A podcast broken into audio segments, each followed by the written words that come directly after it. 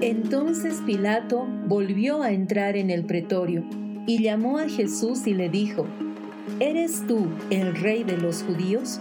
Jesús le respondió, ¿dices tú esto por ti mismo o te lo han dicho otros de mí? Pilato le respondió, ¿soy yo acaso judío? Tu nación y los principales sacerdotes te han entregado a mí.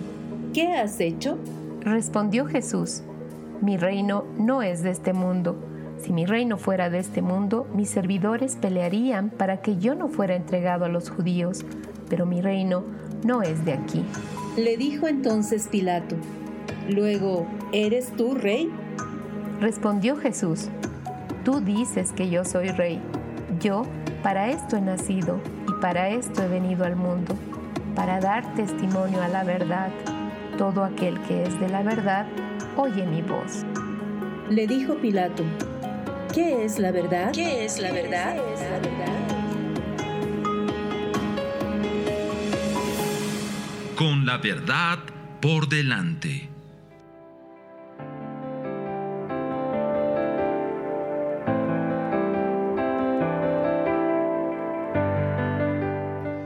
Bienvenidos amados oyentes que aman la verdad. Estamos felices de iniciar este programa que tiene la característica de ir con la verdad por delante. ¿Y qué es la verdad? La verdad es Cristo.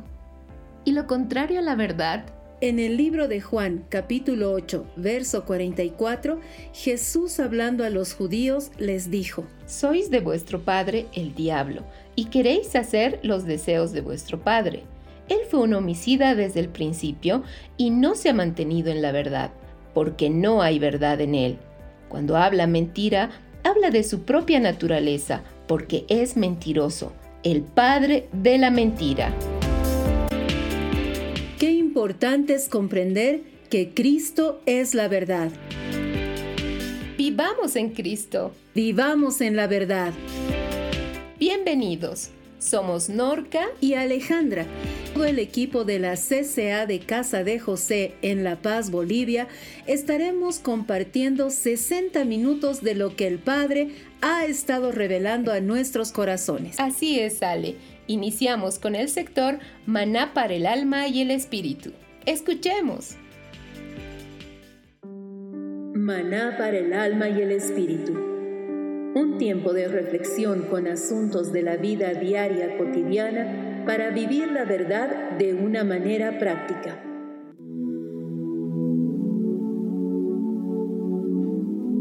Hola amigos, espero que estén muy bien. En esta sección de maná para el alma y el espíritu, un tiempo de reflexión con asuntos de la vida diaria, cotidiana, para vivir la verdad de una manera práctica, porque la verdad siempre va por delante. En este día vamos a compartir un poco acerca del dolor y sus procesos. Mi nombre es Walter Greco y espero disfruten este tiempo.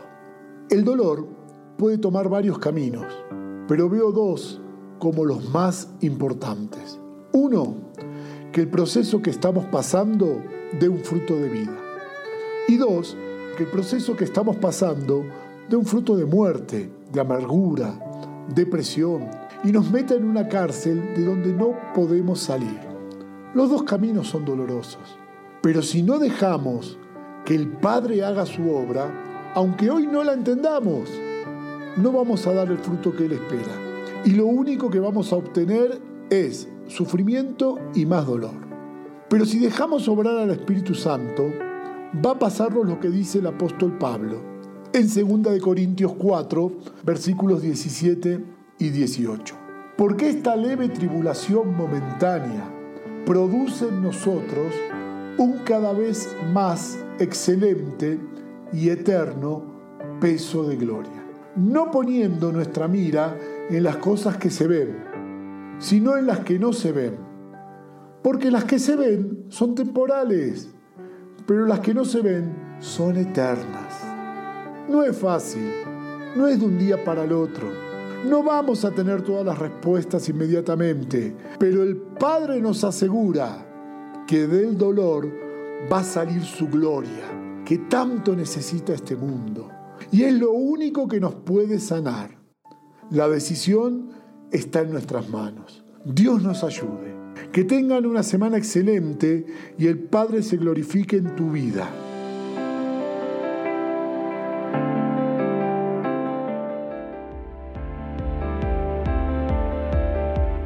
Proceso del dolor, que dé fruto de vida porque lo contrario es la depresión. Dejemos que el Padre haga su obra para dar el fruto que Él espera. Me quedo con el verso esta leve tribulación momentánea solo traerá un peso de gloria mayor. Amén. Poniendo nuestra mirada en las cosas eternas, no en las temporales, ¿verdad? Dios es eterno. Recordemos que el Señor dijo, yo soy Jehová tu Dios que te saqué de la tierra de Egipto, de la casa de esclavos. Ciertamente Dios es eterno y tiene muchas manifestaciones en nuestras vidas. Una de ellas es el gran yo soy, mostrándose como Dios sanador. Y al ser sanados, Él nos introduce a su luz, para ser luz que gobierna.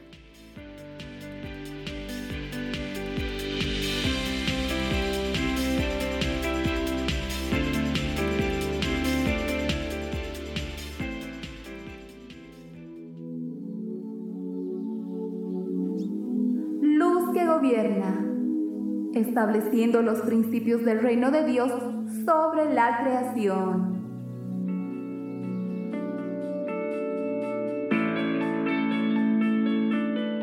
Amados hermanos, sean bendecidos. Les damos la bienvenida a este sector que hemos denominado Luz que Gobierna, un espacio para establecer los principios del reino de Dios sobre la creación. Somos Karina y Carla González. Les enviamos un saludo y un abrazo desde la ciudad de La Paz. En este primer encuentro deseamos compartir con ustedes un tema que establece los fundamentos de la creación y el gobierno del hombre sobre ella.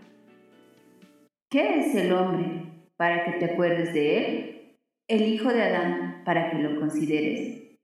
Lo hiciste poco menor que los ángeles lo coronaste de gloria y honor. Lo haces señorear en las obras de tus manos. Pusiste todas las cosas debajo de sus pies, ovejas y bueyes, todo él, y también los animales del campo, las aves de los cielos y los peces del mar, todo cuanto atraviesa la senda de los mares, oh Jehová, Señor nuestro, cuán glorioso es tu nombre en toda la tierra.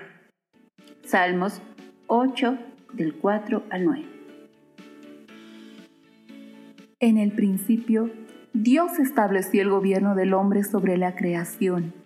Lo mandó señorear sobre todo aquello que con amor había creado. Cuánta responsabilidad, amados. No es poca cosa. La naturaleza, obra maravillosa de las manos divinas, puesta a nuestros pies. Pero, ¿Cuánto hacemos por administrarla? O al menos, ¿conocemos lo suficiente para poder gobernarla? Comencemos por conocer qué es la luz. ¿Sabías que es un tipo de radiación electromagnética? Es decir, la luz está conformada por fotones, partículas más pequeñas que el átomo, que se comportan como onda y partícula. Cuando la onda es corta y muy rápida, forma una onda gamma, que es muy penetrante y radioactiva pero cuando es muy larga, incluso de hasta kilómetros, conforma una onda sonora. Es decir, que la luz también conforma el sonido. Sí, ¿recuerdas cuando el Padre habló y dijo, sea la luz, y todo empezó a existir? Es decir, primero hubo un sonido, que también es parte de esa energía electromagnética, y luego se pudo percibir esa luz que diferenció a las tinieblas. Qué extraordinario diseño el saber que el sonido y la luz son básicamente una sola cosa y que nacen de la esencia de ese primer día. Es por eso que la luz es tan importante en todo el medio ambiente, ya que la mayoría de los objetos son visibles porque reflejan la luz. Así podemos apreciar la hermosa creación de Dios. Además, todo subsiste en base a la luz y la mayor parte de los animales y plantas de la Tierra necesitan una fuente de energía que es el sol para algún proceso metabólico. Incluso los peces del mar o los organismos que viven en lugares muy oscuros. Sí, incluso ellos, porque dependen de alguna fuente de oxígeno y este se produce por los organismos fotosintéticos. ¡Wow! ¡Qué extraordinario! Es saber que aunque un organismo prefiera vivir en oscuridad, igual la luz lo alcanza. ¿Te das cuenta? Hay una relación directa entre la luz y el oxígeno. Me recuerda que la luz se relaciona con el aliento de vida del Creador. Es verdad. Pero, ¿conoces otras funciones de la luz? La luz solar regula el ritmo cardíaco. La luz aumenta el número de glóbulos rojos y su capacidad para transportar oxígeno a todas las células del organismo. También está relacionada al estado de ánimo. En épocas y zonas oscuras existen altos niveles de depresión. En síntesis, debemos ser hijos de la luz. No es una opción. La luz nos llena de la vida de Cristo, nos posiciona en Cristo. ¿Verdad? Seamos gobernadores de luz en este tiempo de sombras, pero solo podemos gobernar en luz estando en Cristo, pues Él es la luz verdadera desde el principio hasta el fin y por la eternidad. Amén. Sean bendecidos y haya luz en sus caminos en esta semana. Bendiciones.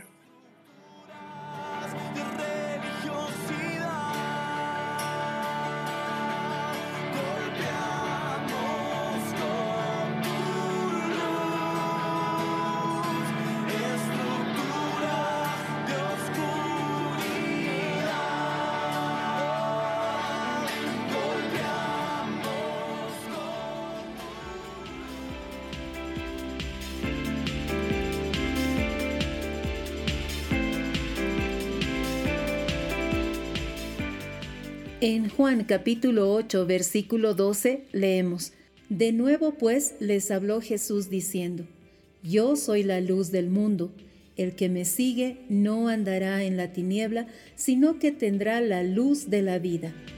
Hemos sido creados por Dios para ser buenos administradores de la creación y dependemos de la luz que es Cristo para manifestar la gloria de Dios a la creación y así poder administrarla correctamente. Qué interesante que un organismo, aunque quiera vivir en oscuridad, vemos que la luz lo alcanza. Y esto trae a mi memoria en el Salmo 139, verso 7, que dice, ¿A dónde me iré de tu espíritu y a dónde huiré de tu presencia? Si subiere a los cielos, allí estás tú. Y si en el Seol hiciere mi estrado, He aquí, allí tú estás. Si tomare las alas del alba y habitar en el extremo del mar, aún allí me guiará tu mano y me asirá tu diestra. Si dijere, ciertamente las tinieblas me encubrirán, aún la noche resplandecerá alrededor de mí, aún las tinieblas no encubren de ti, y la noche resplandece como el día. Lo mismo te son las tinieblas que la luz. Usemos de la luz para encontrar la perla de gran valor.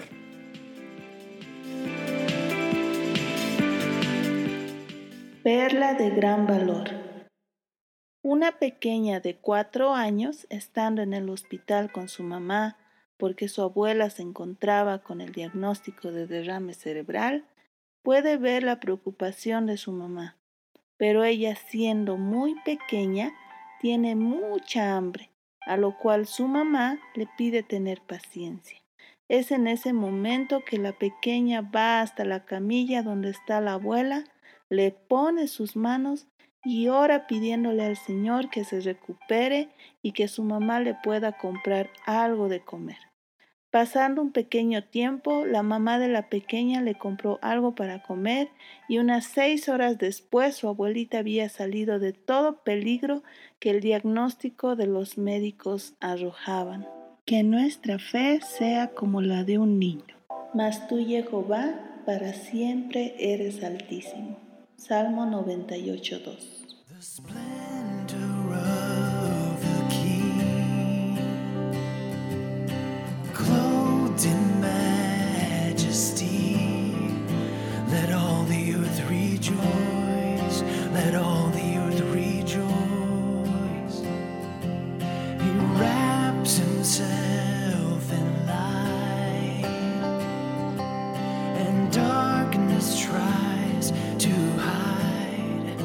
knows at his voice and trembles at his voice.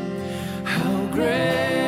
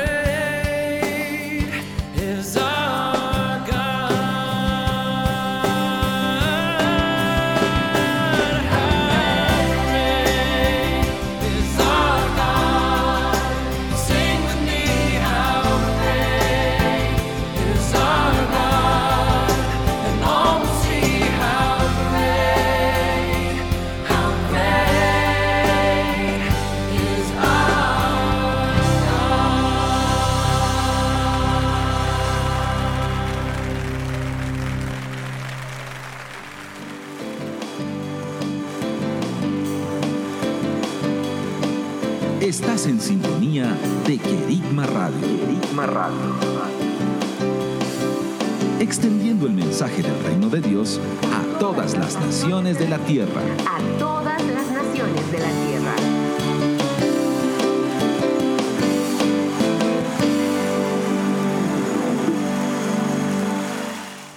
Porque todo lo que es nacido de Dios vence al mundo, y esta es la victoria que ha vencido al mundo, nuestra fe. Recuerda que estás en el programa con la verdad por delante.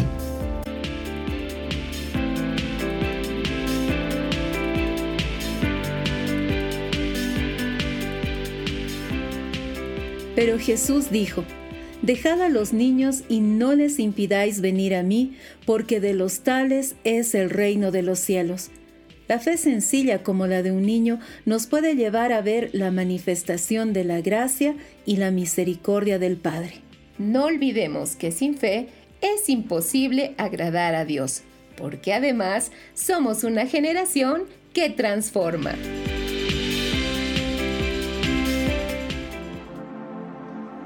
Generación que transforma. Soltando la voz de Dios para este tiempo.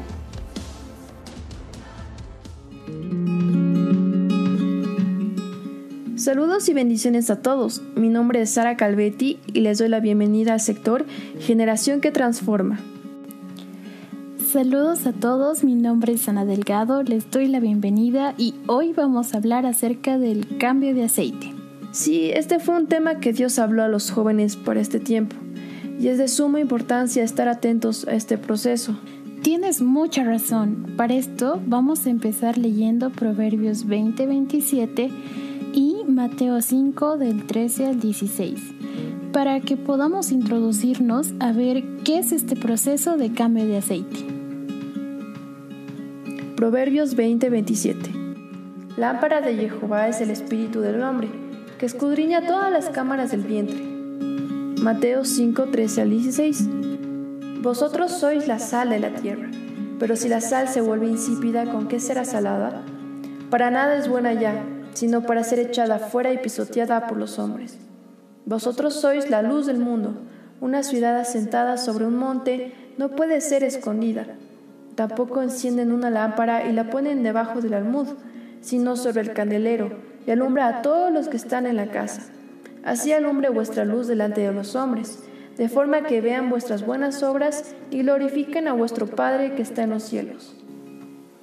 Eh, a través de estos pasajes podemos ver que todo empieza con ser un espíritu con Dios y ser luz en su luz. Pero solo vamos a lograr esto cuando nuestro espíritu sea activado, tal como dice en Proverbios. Es verdad. En una intercesión Dios nos mostraba que es su luz la que nos activa, pero ¿cómo llegamos a esa activación? Para entender mejor esto, leeremos Efesios 5 del 13 al 14 que dice, pero todo lo que es reprendido por la luz es manifiesto, porque todo es manifestado por la luz.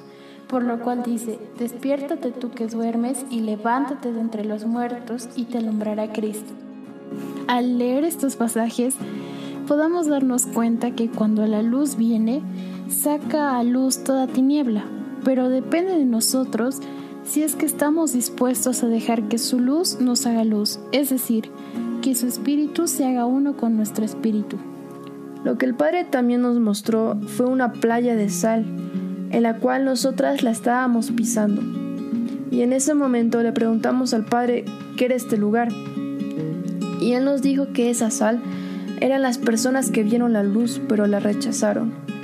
Y aquí es cuando pudimos ver la relación entre la sal y la luz. Porque al dejar que la luz entre, es cuando también nosotros somos sal, tal como dicen los versículos de Mateo 5. Pero cuando decidimos rechazar esa luz, no solo nos vamos apagando, sino que nos volvemos como esa sal insípida, que ya no sirve de nada. Posteriormente, pudimos ver la silueta de un hombre que tenía una luz en su pecho, y esta luz era su espíritu, pero unido con el espíritu de Dios. Y esta luz dentro del hombre alineaba todo en su vida. Esto fue bastante confrontante porque pudimos darnos cuenta que es necesario que nuestro espíritu sea uno con el suyo. Sí, es bastante confrontante porque nos lleva a preguntarnos si estamos siendo luz y sal. Pero a veces no sabemos si estamos siendo luz o si un área de nosotros no es gobernada por el Espíritu de Dios. Para esto va a ser importante que podamos leer Efesios 5, 8, 9. Y dice, porque en un tiempo erais tiniebla, pero ahora sois luz en el Señor. Andad como hijos de luz, porque el fruto de la luz consiste en toda bondad, justicia y verdad. Con estos pasajes nos damos cuenta que si somos luz, manifestamos los frutos, los cuales son bondad, verdad y justicia. Pero muchas veces esto no es fácil. Tienes razón, por ejemplo, muchas veces Dios nos muestra áreas de nuestra vida que no tienen luz, como dicen los pasajes que leímos, áreas donde nuestro espíritu aún está dormido y donde queremos hacer nuestra voluntad. Y un ejemplo práctico podría ser la falta de perdón, donde sabemos que tenemos que perdonar, pero no lo hacemos. Sin embargo, al decidir obedecer y rendirnos es cuando dejamos que la luz entre y haya esta conexión de nuestro espíritu con su espíritu en esas áreas donde no había luz. Esto, amigos, es el cambio de aceite. El poder dejar que su luz entre en nosotros en cada área y que nuestro espíritu esté totalmente unido al suyo.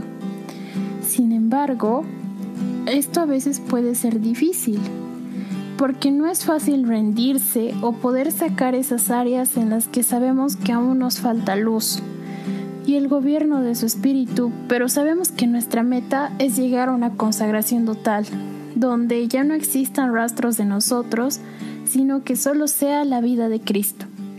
Amén. Sigamos adelante siendo esas lámparas que manifiestan la bondad, justicia y verdad de Cristo, donde podremos mostrar su luz a los demás, siendo la sal y luz que el mundo necesita. Gracias por su compañía y bendiciones. Sí, dejemos que la luz de Cristo nos transforme cada vez más. Muchas bendiciones amigos y nos encontraremos otra vez la próxima semana.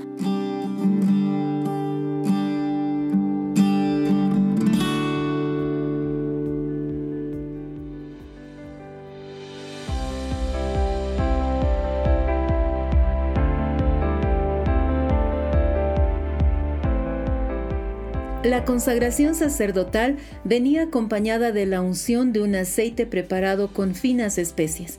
La consagración de una nueva generación viene marcada con la unción del aceite del Padre. En el Salmo 45, 7 nos dice, Has amado la justicia y aborrecido la impiedad, por eso te ungió Elohim, el Elohim tuyo, con óleo de alegría más que a tus compañeros. Esta es la característica de esta generación, amar la justicia y aborrecer la impiedad.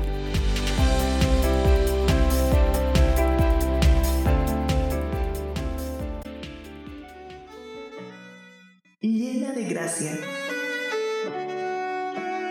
Un espacio dedicado a mujeres de reino. Hola amadas, bienvenidas al sector Llena de Gracia, un espacio dedicado a mujeres de reino. Nuestro tema de hoy, a la imagen y semejanza de Dios. Soy Paula Salas y las invito a compartir este tiempo.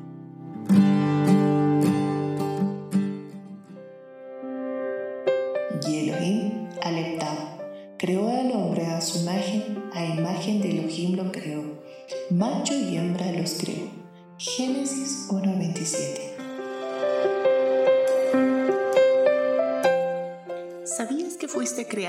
a la imagen y semejanza de Dios?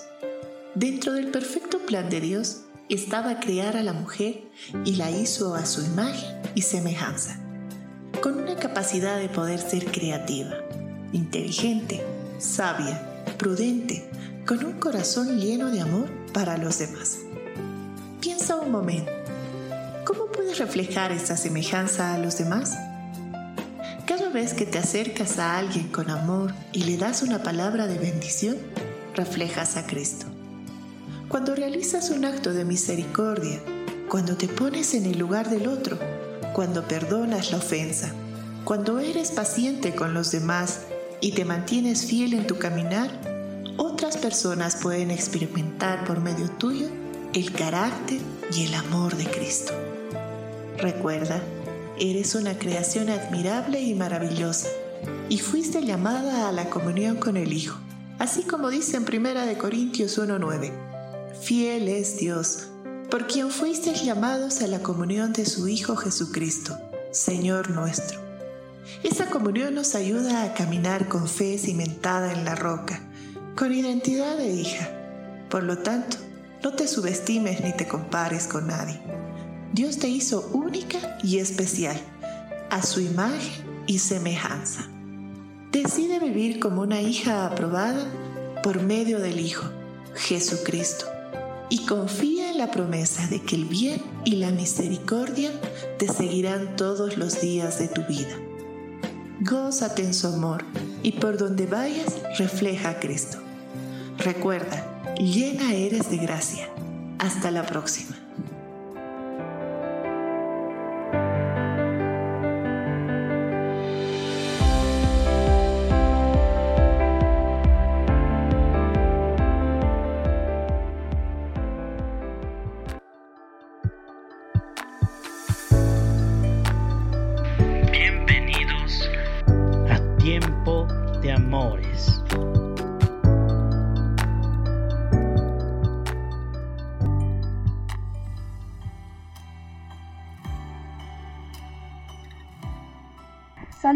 Bendiciones a todos los que nos escuchan. En esta sección, Tiempo de Amores, vamos a hablar de una historia de superación, de pecadora a adoradora. Mi nombre es Valeria y los invito a disfrutar de este tiempo de amores con el Rey. Hola Valeria, eh, les invitamos a estar en este tiempo. Eh, un saludo muy cordial. Yo soy Sandra López y el Señor me cambió el nombre a Brenda, así que soy Brenda López. Amén. Vamos a empezar leyendo Lucas 7:36. El fariseo y la pecadora. Uno de los fariseos le rogó que comiera con él, y entrando en la casa del fariseo, se reclinó a la mesa. Y he aquí una mujer que era pecadora en la ciudad, al enterarse que- de, que, de que estaba reclinado a la mesa en la casa del fariseo, llevó un frasco de alabastro lleno de perfume. Y situándose detrás, llorando a sus pies, comenzó a regar sus pies con las lágrimas, y los secaba con los cabellos de su cabeza, y besaba fervientemente sus pies, y los ungía con el perfume. Viéndolo el fariseo que lo había invitado, le- se decía, este si fuese profeta, conocería quién y qué clase de mujer es la que, es la que lo toca, que es una pecadora.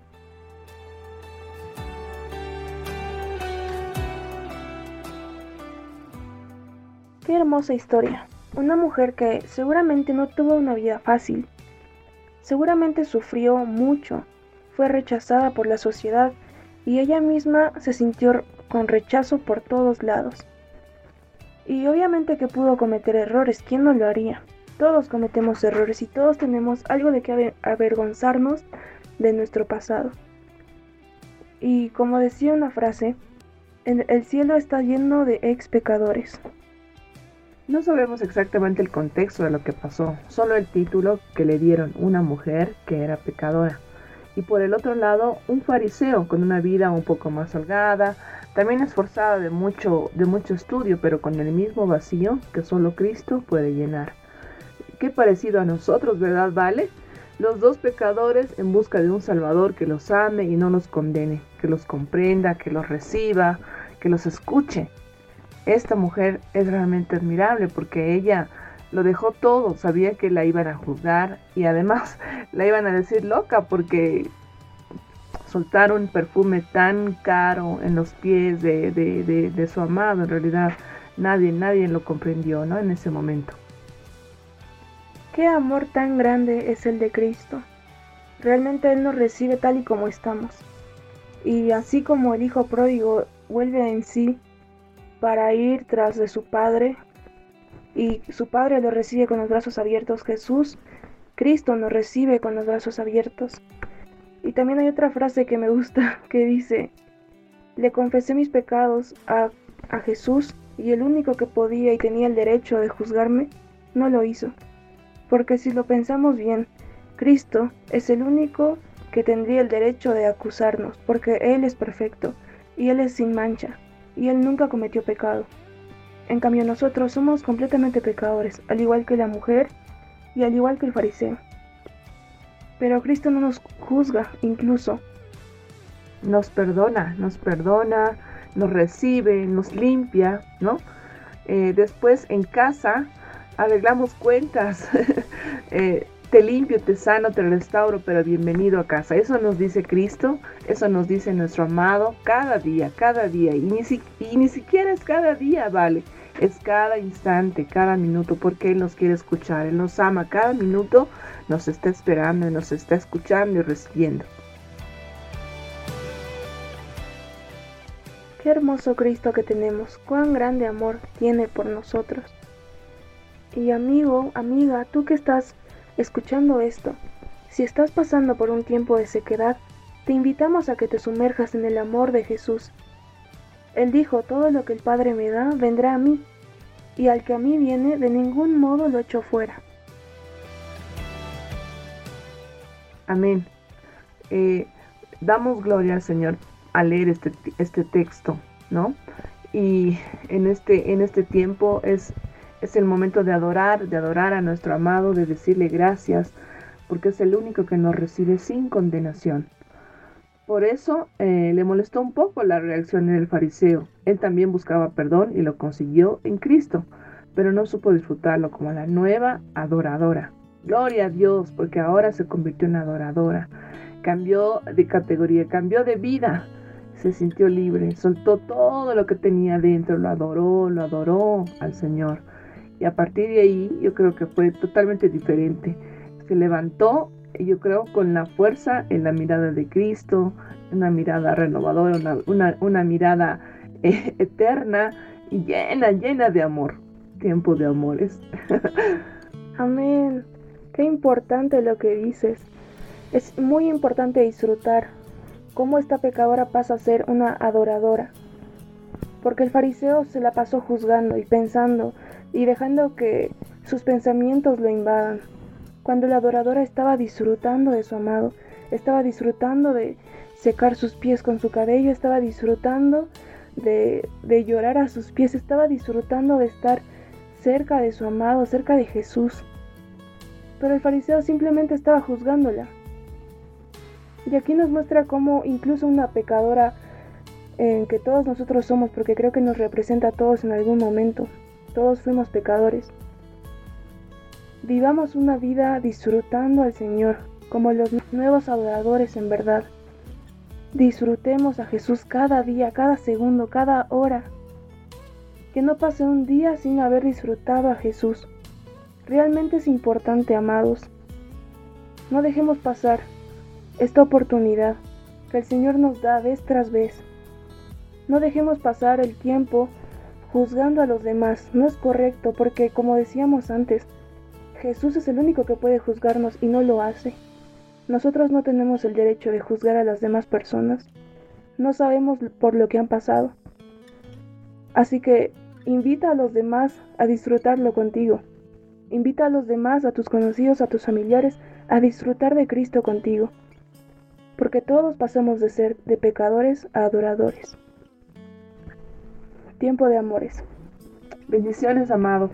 Bendiciones.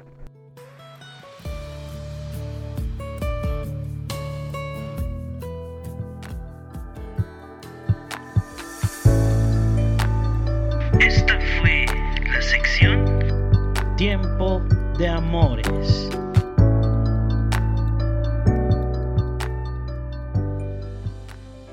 Puestos los ojos en ti.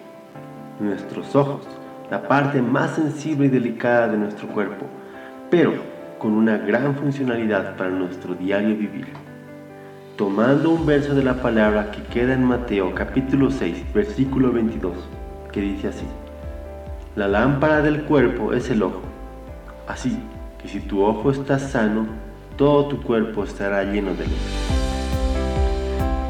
Cuando nuestros ojos alumbran Cristo, nos dan una perspectiva de la realidad, porque la luz que hay en nuestros ojos alumbran aquello que estamos contemplando. Esta luz nos ayuda a poder discernir de forma correcta aquello que vemos, como dice Efesios capítulo 5 versículos del 7 al 11. No lleguéis pues a ser partícipes con ellos, porque en un tiempo erais tiniebla, pero ahora sois luz en el Señor. Andad como hijos de luz, porque el fruto de la luz consiste en toda bondad, justicia y verdad, discerniendo qué es lo que le agrada al Señor, no participando en las obras infructuosas de las tinieblas, sino más bien reprendiéndolas. Por tanto, la luz que refleje en nuestros ojos sea la luz de Cristo. Isaías 44 nos recuerda que Dios es el yo soy creador. Nos dice que Él nos formó desde el vientre, nos ha ayudado y nos manda a no temer porque somos los que Él ha escogido. Y continuando podemos ver en Isaías 44:6, dice que Él es el Rey de Israel, es nuestro Redentor, es el Señor de los ejércitos, Él es el primero, Él es el postrero, y fuera de Él no hay Dios. Y en el verso 24 vuelve a recordarnos que Él es el que nos formó en el vientre y es el creador de todas las cosas.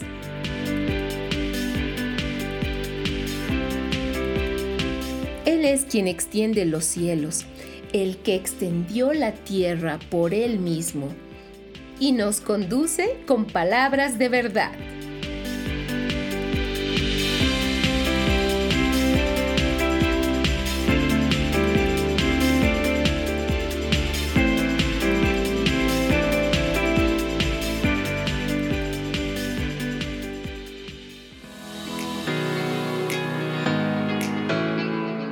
Desde Casa de José a las Naciones, este es el sector Palabras de Verdad. Mi nombre es Oscar y junto a Dante estaremos compartiendo este espacio para conocer algunas palabras que son muy importantes.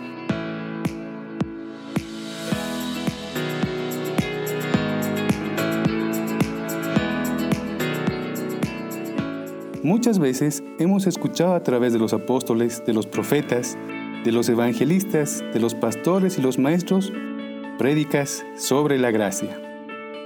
Hoy vamos a conocer más sobre la palabra gracia. La gracia es un aspecto de la misericordia del Padre. Para poder comprender mejor la palabra gracia, vamos a utilizar un conjunto de palabras en hebreo y griego que nos ayudarán a comprender mejor lo que es la gracia. Dentro del conjunto de palabras hebreas para describir la gracia, tenemos a Haná, a Gen, a Hanun. Hoy vamos a describir a Hanán. Hanán quiere decir doblar o inclinarse en bondad hacia un inferior, favorecer, conceder, implorar, es decir, mover a favor mediante petición amigable, apiadarse, compadecer, compasión, dar, favor, gemir, hacer merced, mostrar misericordia, orar, pedir piedad, rogar, suplicar, favorecer. Dios es el sujeto que ofrece la gracia. Haná expresa un amor personal, un deseo de prestar ayuda y protección. Es el Padre quien nos busca para derramar su gracia sobre nosotros y podamos desarrollar la vida que nos dio, mostrando su imagen y su gracia a todos los que nos rodean, siendo testigos de Cristo.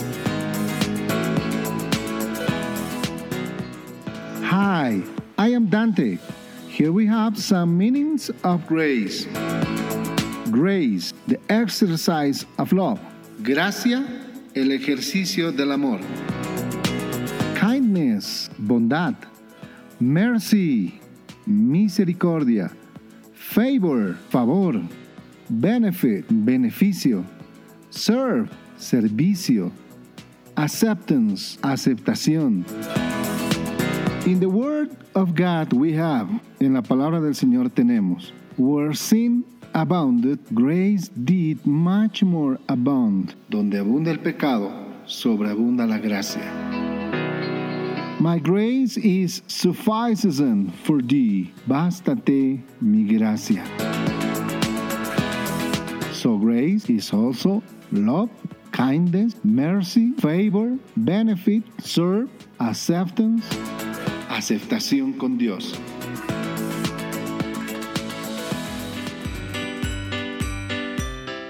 Déjame contarte una historia familiar. Esa fue una tarde soleada. No quería tocar la puerta de mi casa porque tenía un regalo escondido a mis espaldas. No era el cumpleaños de mi hijo, ni había aprobado el curso en la escuela, ni siquiera había hecho algo prodigioso.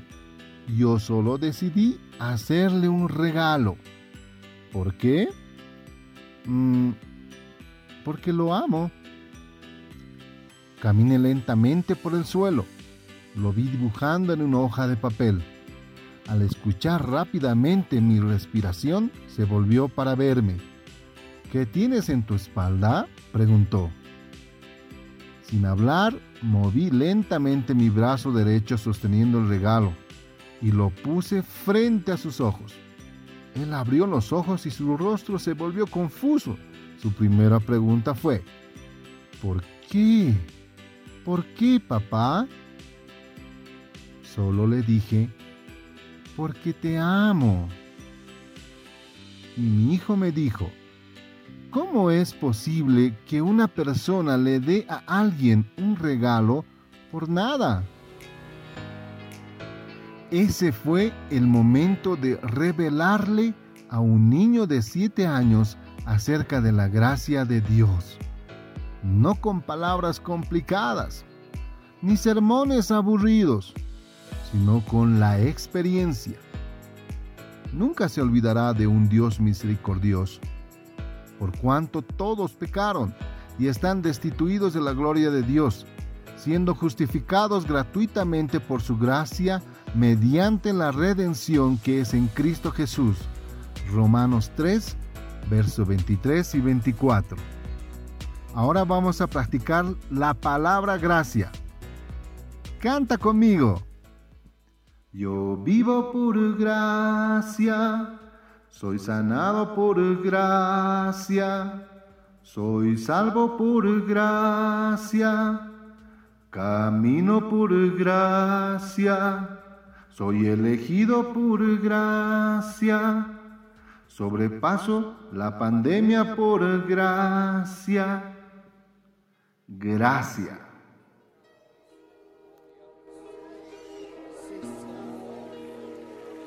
Sublime gracia del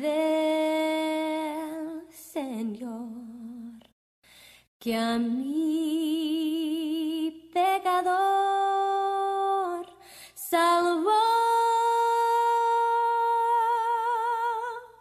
Fui ciego más, hoy veo yo perdido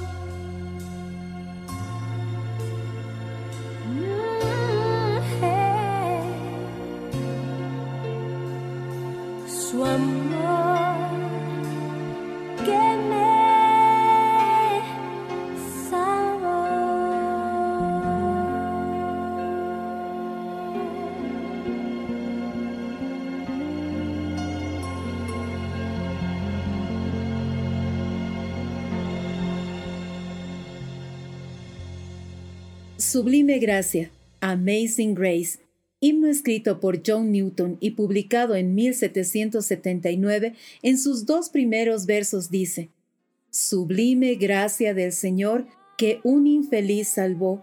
Fui ciego, mas hoy miro yo, perdido y Él me halló. Su gracia me enseñó a temer, mis dudas ahuyentó. Oh, cuán precioso fue a mi ser cuando Él me transformó. La gracia del Señor nos transforma para que cada día seamos más a su imagen y semejanza.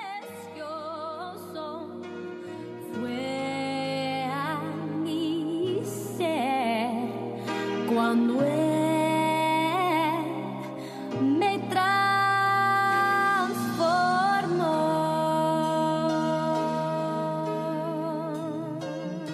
Pero Dios, que es rico en misericordia, por su gran amor con que nos amó, aun estando nosotros muertos en pecados, nos dio vida juntamente con Cristo.